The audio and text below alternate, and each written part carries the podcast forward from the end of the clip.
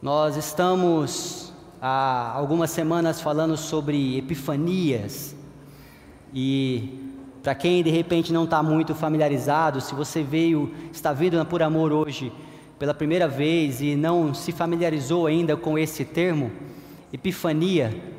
Epifania é uma palavra que vem do grego e essa palavra tem como significado algo que aparece.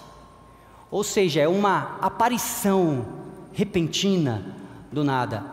E essa aparição ela pode ser também traduzida como manifestação. Eu particularmente gosto mais dessa palavra, manifestação. Quando eu penso em epifania, eu penso em manifestação.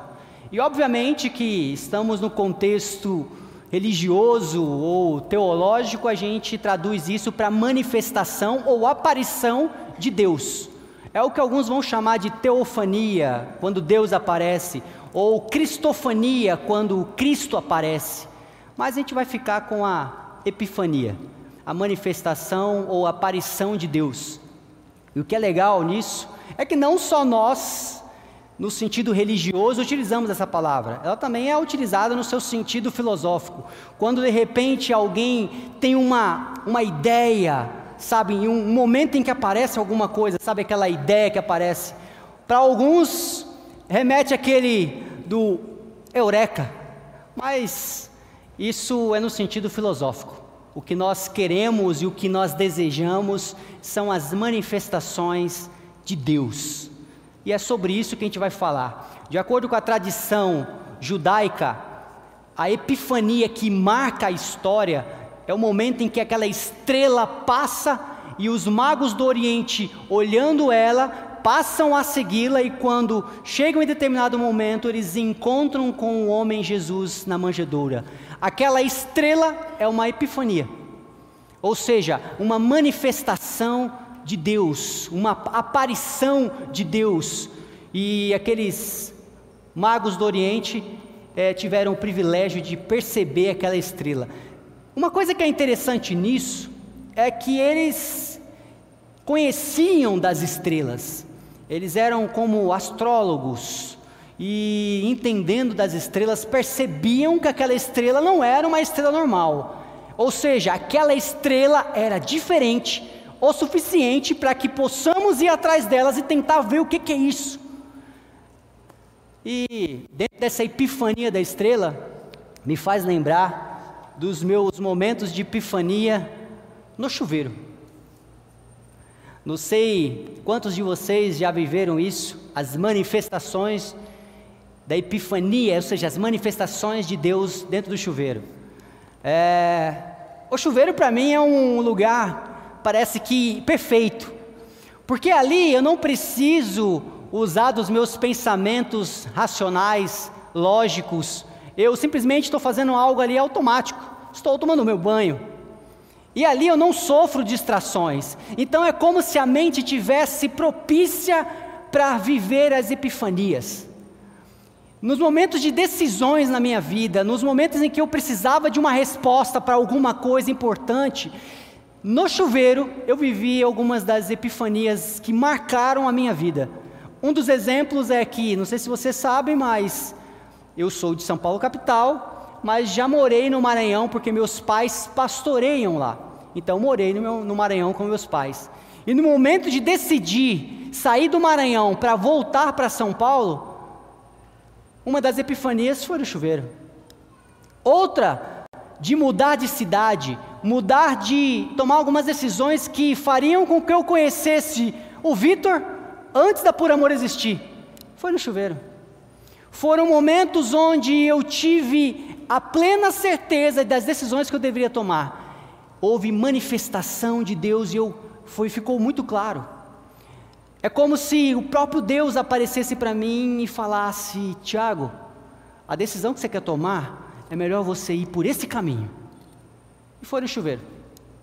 Então talvez agora você está pensando em sair daqui e correr para o chuveiro. Calma, não é bem assim. Nós não temos como controlar as epifanias ou forçar que uma epifania, Deus se manifeste, apareça e venha falar com você. Não é bem assim. Não tem como a gente forçar uma epifania. Não tem como isso fazer onde a gente tem controle disso. Epifanias são como o vento que sopra aonde quer, da maneira como quer. Mas tem como nós prepararmos um terreno para isso. Tem como nós deixarmos um ambiente pronto para que, se Deus quiser se manifestar, estamos prontos. E uma das coisas que a vida me ensinou por meio de irmãos como vocês foi que ore mais, leia mais, converse com pessoas que parecem com Jesus. No meio das minhas orações, no meio das minhas leituras, numa conversa com alguns de vocês, eu tive momentos onde eu percebi Deus se manifestando e falando comigo. Busque um, dois ou mais, que são nossos grupos que estão acontecendo semanalmente na casa de alguns de vocês. Em alguns desse momento em que eu sentei para ouvir vocês falarem, eu tive epifanias. Eu percebi Deus falando comigo. Não era vocês, meus irmãos era o próprio Deus, porque Jesus disse que as suas ovelhas reconheceriam a sua voz, e muitas das vezes eu reconheci a voz de Jesus com o rosto de cada um de vocês. Outra coisa que eu poderia falar, reveja as nossas mensagens que estão nos nossos canais. Muitas vezes ouvindo a mesma mensagem, você fala: Nossa, a primeira vez que eu ouvi eu não percebi isso, mas agora eu ouvi, eu vi. São manifestações. E o que é interessante é que não só nós, como eu disse, cristãos vivemos de epifanias, mas Albert Einstein falou que muitas das suas descobertas, na verdade, nenhuma das suas descobertas foi utilizando de um pensamento racional. Foi por meio de epifanias. Albert Einstein. Um, um, o que me faz pensar, quando eu ouvi isso pela primeira vez, e na época em que eu vi essa frase dele, eu não entendia muito sobre as epifanias. Quando eu ouvi isso, reli novamente isso, já entendendo as, o que são epifanias, eu comecei a entender o que ele queria dizer. De verdade, quando temos que tomar nossas decisões da vida, coisas importantes que vão mudar completamente o rumo da sua vida, a gente tende a parar para pensar e usar do nosso pensamento racional lógico. Só que isso é como se estivéssemos nesse ambiente completamente escuro e acendêssemos uma vela. Ou seja, enxergamos por meio do pensamento lógico, racional. Enxergamos sim, mas não vamos muito longe. Imagina se nós tivéssemos aqui apenas uma vela para iluminar esse lugar totalmente escuro. O que teremos que fazer é nos aproximar do que está acontecendo para poder ter um vislumbre do que tem à frente. É mais ou menos isso. O pensamento racional, lógico, ilumina sim, mas ilumina pouquíssimo. Não te deixa claro para tomar decisões. Mas as epifanias são como disse John Calvin, ou João Calvino, que a luz, as epifanias são como luz do Senhor que ilumina nossos corações e pensamentos completamente. Sabe quando nós temos uma decisão para tomar que tudo fica claro, óbvio, você tem paz, certeza daquilo que precisa tomar como decisão. Quando Deus se manifesta, é assim. Fica tudo muito claro, óbvio, fica fácil decidir. E um escritor chamado James Joyce diz que epifanias são uma apresentação das coisas como realmente elas são e não como imaginamos que elas são. Diante desse plano de fundo, esse fundamento sobre epifanias, gostaria de te convidar aqueles que podem, abrir as Escrituras, em Atos capítulo 16. Atos capítulo 16. Essa aqui é uma das histórias que eu que eu amo a respeito desse momento de epifania. Nós vamos ler o texto aqui e você que quiser, já prepara o terreno. Se acomode, preste atenção, deixe o celular de lado, porque se Deus quiser se manifestar agora, com as epifanias dele, por meio do texto e dessa conversa nossa, o terreno está pronto. Atos capítulo 16, a partir, a partir do versículo 1, eu vou ler com vocês. E chegou também a Derbe Listra. Havia ali um discípulo chamado Timóteo, filho de, judia, de uma judia crente, mas de pai grego. Aqui a história conta que Paulo e Silas saíram para evangelizar e chegaram à cidade de Derbe e Listra e se encontraram com Timóteo. E os irmãos de Listra e Cônio davam bom testemunho dele, dele, Timóteo. Paulo queria que ele acompanhasse tomou-o então, e o circuncidou, por causa dos judeus que viviam na região, porque todos sabiam que seu pai era grego. À medida que passava pelas cidades, entregavam os irmãos as decisões que haviam sido tomadas pelos apóstolos e presbíteros de Jerusalém, para serem obedecidas.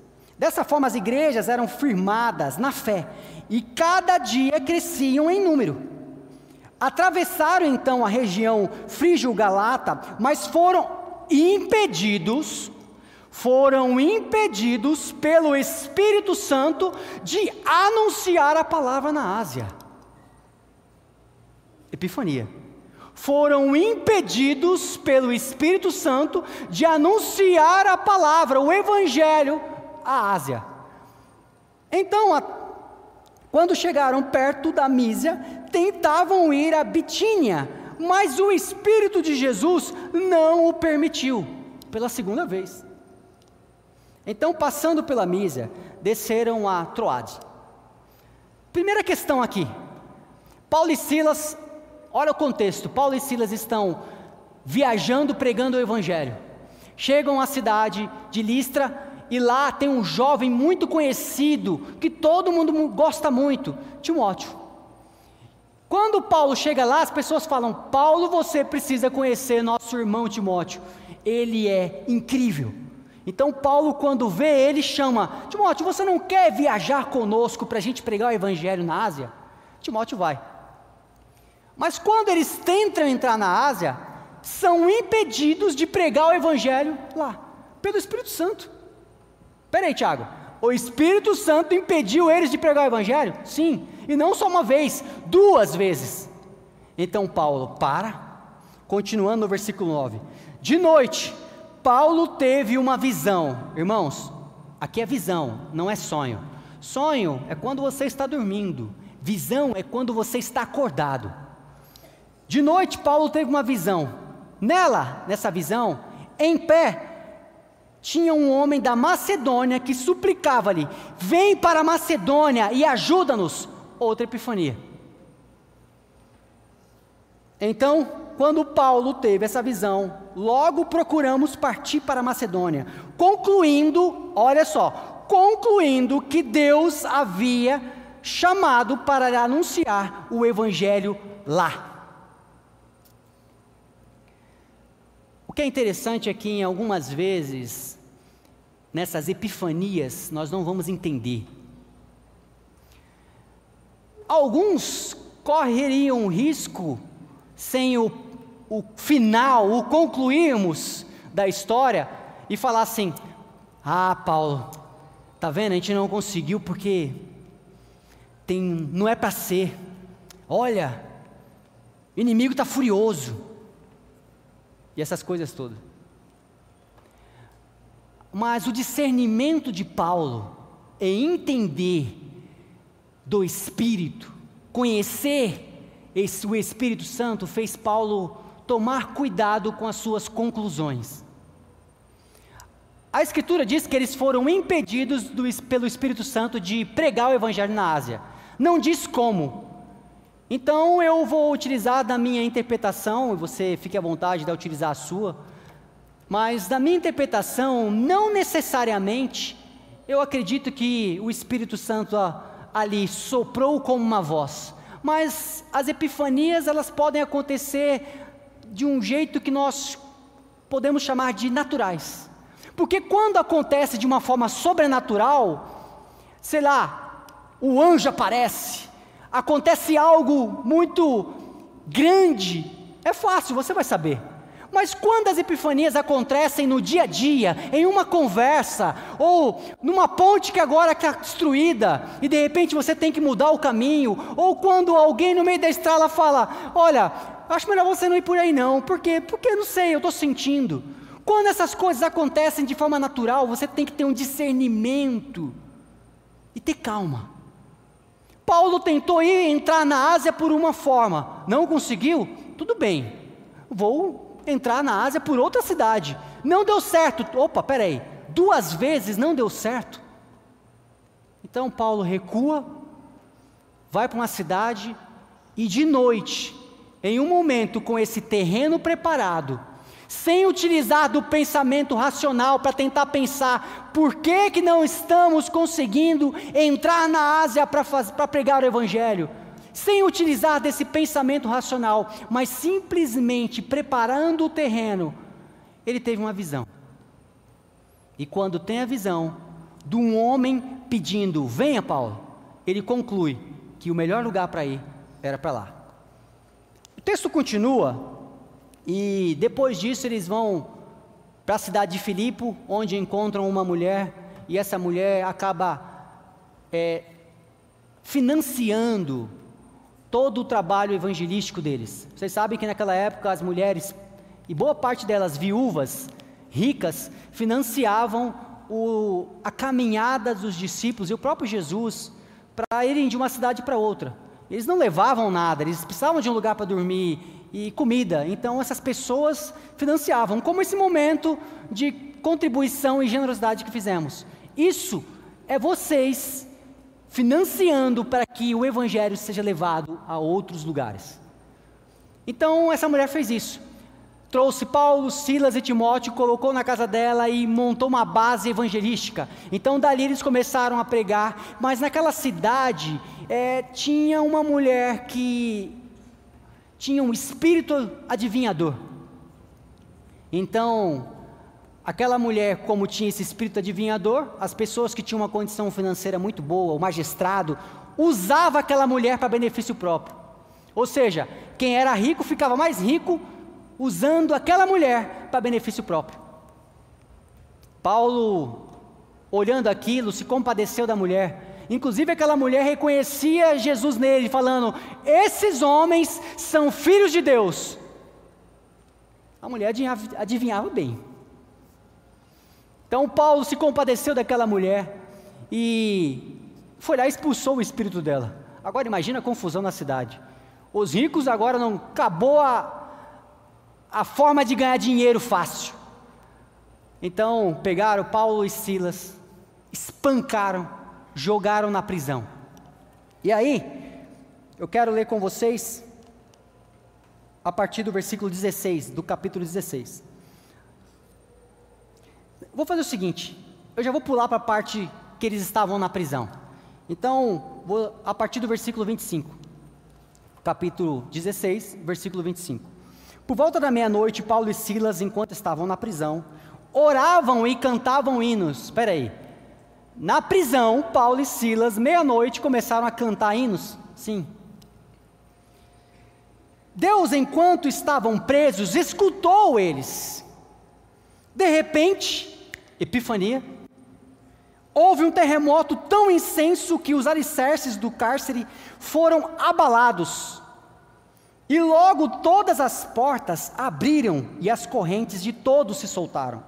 O carcereiro acordou e, vendo aberto todas as portas da prisão, sacou da espada para suicidar-se, supondo que os presos haviam fugido. Mas Paulo gritou para ele: Não te faças nenhum mal, porque estamos aqui. Mas, e ele pediu, e ele pediu a luz, correu para dentro, trêmulo, prostou-se diante de Paulo e Silas. Levando-os para fora, disse: Senhores, preciso fazer o que preciso para ser salvo. O carcereiro falou: Senhores, o que preciso para ser salvo? Ele respondeu: Crê no Senhor Jesus, tu e tua casa, e sereis salvos. Então pregaram a palavra de Deus a ele e a todos que eram da sua casa. Porque daqui ele, ele levou Paulo e Silas para a sua casa, Paulo e Silas pregou para a família dele e todo mundo se converteu. Ou todo mundo conheceu a Jesus. Ah, nesse último versículo 33 e 34 fala assim: Levando consigo na mesma hora, naquela noite, lavou-lhe os seus ferimentos. Logo foi batizado o carcereiro, e ele a todos os seus. Então fez subir para sua casa, pôs a mesa para eles e alegrou-se com toda a sua casa por haver crido em Deus. Só para você não ficar com desfecho dessa história, depois que isso aconteceu, era meia-noite, nesse período da madrugada, o car... Toda... houve o terremoto, as prisões abriram, os presos ficaram, o carcereiro tentou se matar, Paulo disse que não, depois Paulo foi convidado para ir na casa do carcereiro. Paulo e Silas pregaram para a família do carcereiro, o carcereiro foi salvo, toda a sua casa foi salvo, depois eles voltaram para a prisão. Tudo isso à noite. Essa história mostra vários momentos de epifania para a gente. E aqui eu gostaria que de dar para nós, para essa conversa, três lições de do que aconteceu tudo, toda essa história. A primeira, há tempo para todas as coisas. Eclesiastes 3 diz que há tempo para todas as coisas debaixo dos céus. Há tempo para fazer coisas boas e coisas certas. Porque coisa ruim e coisa que não deve se fazer, não tem tempo para isso não. Mas, Tiago, eu quero pregar o evangelho na Macedônia. Vou agora. Há tempo para todas as coisas. Paulo e Silas foram impedidos pelo Espírito Santo de ir à Ásia, Macedônia não, de ir à Ásia para pregar o Evangelho. Foram impedidos. O Espírito Santo falou: lá vocês não vão. Paulo tentou ir mais uma vez. Entenda, Paulo, vocês não vão entrar lá. Tiago, então quer dizer que para as decisões boas e certas na minha vida, Tiago, isso é bom, isso é certo, eu vou decidir por isso. Calma há tempo para todas as coisas. Mas, Tiago, pregar o Evangelho é uma coisa muito boa. Calma. Tiago, eu gostaria muito de, vir, de sair agora, largar tudo, meu emprego, a minha família, a minha casa e viajar, sair pregando o Evangelho. Calma. Como é que você vai sustentar? Como é que ficarão as coisas? Calma. Vai com calma. Tiago, eu preciso urgentemente comprar uma casa, é uma coisa boa para mim e para minha família. Calma. Tiago, eu quero participar e eu quero começar a me integrar na igreja e fazer de tudo. Calma. Há tempo para todas as coisas. Entenda. Aquilo que você, aquilo que é certo e você faz no tempo errado, se torna errado. Aquilo que é certo e você faz no tempo errado, se torna errado. Então, primeira lição: há tempo para todas as coisas. Segunda, fique atento às visões e experiências da vida. Porque, como eu disse, Deus pode falar e se manifestar de forma muito natural, tão natural que às vezes, às vezes você pode nem perceber. Sabe quando em em uma conversa pastoral, uma vez que eu tive conversando com a pessoa, e eu conversando com ela, ela falou: Pastor, eu queria conversar com você. O que, que você acha sobre isso, aquilo, outro? E eu comecei a conversar, falar um pouquinho. E no final, eu perguntei: Olha, você decide o que você considera melhor. Mas eu só quero dizer para você: se você decidir isso, vai acontecer isso. Se você decidir aquilo, vai acontecer aquilo. Então você decide o que você quer. Aí a pessoa falou: Tá bom, mas eu acho que eu vou decidir o que é melhor para mim. Falei: E o melhor para você é bom para todo mundo? Ah, eu não sei. Tome cuidado. E aqui tem uma terceira lição. Com essa conversa que eu tive e com a situação do carcereiro. O, se alguma coisa que está acontecendo ao seu redor for bom apenas para você, abra mão. Naquele momento da prisão, quando Paulo estava lá, as cadeias, os portões foram abertos, Paulo e Silas poderiam fugir, porque afinal de contas houve um terremoto e foi Deus que se manifestou e de repente tudo abriu. Então a pessoa poderia falar: Deus viu a minha oração, então agora eu vou fugir da prisão. Só que se ele fugisse da prisão, o carcereiro ia ser morto. Se as coisas que acontecem na sua vida forem boas apenas para você, abra mão. Mas Tiago foi Deus. Mas espera aí, só você que se beneficia? Só. Abra mão. Porque Paulo e Silas abriram mão, aquele carcereiro pôde conhecer o Evangelho, foi salvo, não só ele, mas toda a sua casa. No dia seguinte, Paulo e Silas e foram soltos da prisão. Ou seja, calma. Muitas vezes a gente tem a certeza de que é Deus agindo, Deus se manifestando, Deus aparecendo, e aí a gente quer aproveitar aquela situação, falar: "Ah, Deus falou comigo, eu vou me dar muito bem, então a partir de agora eu vou fazer isso". Mas espera aí, é só você que se beneficia? Sim. Abre mão. Porque a forma completa quando se Deus se manifesta é que todos, todos à sua volta são salvos, não só você. Então, eu concluiria, concluo, na verdade, essa reflexão com essas três lições. Há tempo para todas as coisas. Todas as coisas. Para as coisas boas e certas, há tempo certo para elas. O que você faz, o que é certo no tempo errado, se torna errado. Há tempo para todas as coisas. Outra coisa, fique atento as experiências da vida, as visões que terão. E por último, se aquilo que você tem como bom for bom só para você, abra mão. Espere mais um pouco, porque outras pessoas, outras pessoas serão salvas se você esperar.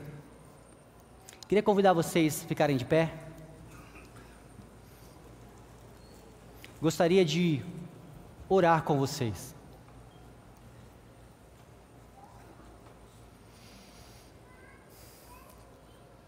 Espírito de Jesus, você se manifesta, aparece, como quer, quando quer, aonde quer. Você é o Deus que nos vê, conhece pelo nome, conhece a nossa história e nunca nos deixaria só. Que na nossa vida, na nossa caminhada, epifanias sejam marcadas como momentos onde somos salvos, e não apenas eu. Ajude, por meio das suas manifestações, me ajude a tomar decisões corretas, onde não só eu, não só meus irmãos sejam beneficiados, mas que todos ao nosso redor sejam. Nos dê o discernimento de perceber a hora certa, mesmo que você esteja falando, mesmo que seja bom, mas a hora certa de agirmos nos dê um discernimento de perceber você agindo e falando, se manifestando por meio de experiências sobrenaturais e principalmente as naturais. E nos dê a cautela, a paciência de não decidirmos só por aquilo que nos beneficia. Afinal de contas, o que diria você se chegássemos aos céus, apenas nós, dizendo que foi salvo. A salvação é para toda a humanidade. Então não vale apenas apenas eu me dar bem, ou só eu ser salvo. Que eu possa olhar como você olha a humanidade e perceber que você fala e continuará falando conosco, sempre, pois nunca nos deixou só. Em teu nome. Amém.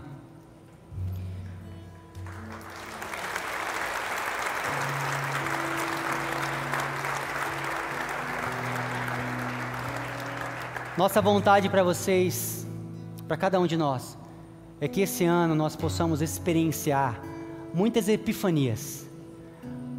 São coisas boas, mas melhor ainda é quando essas epifanias fazem com que todo o ambiente que está ao nosso redor seja plenamente transformado, iluminando nossas mentes e corações. Deus continue nos abençoando. Amém.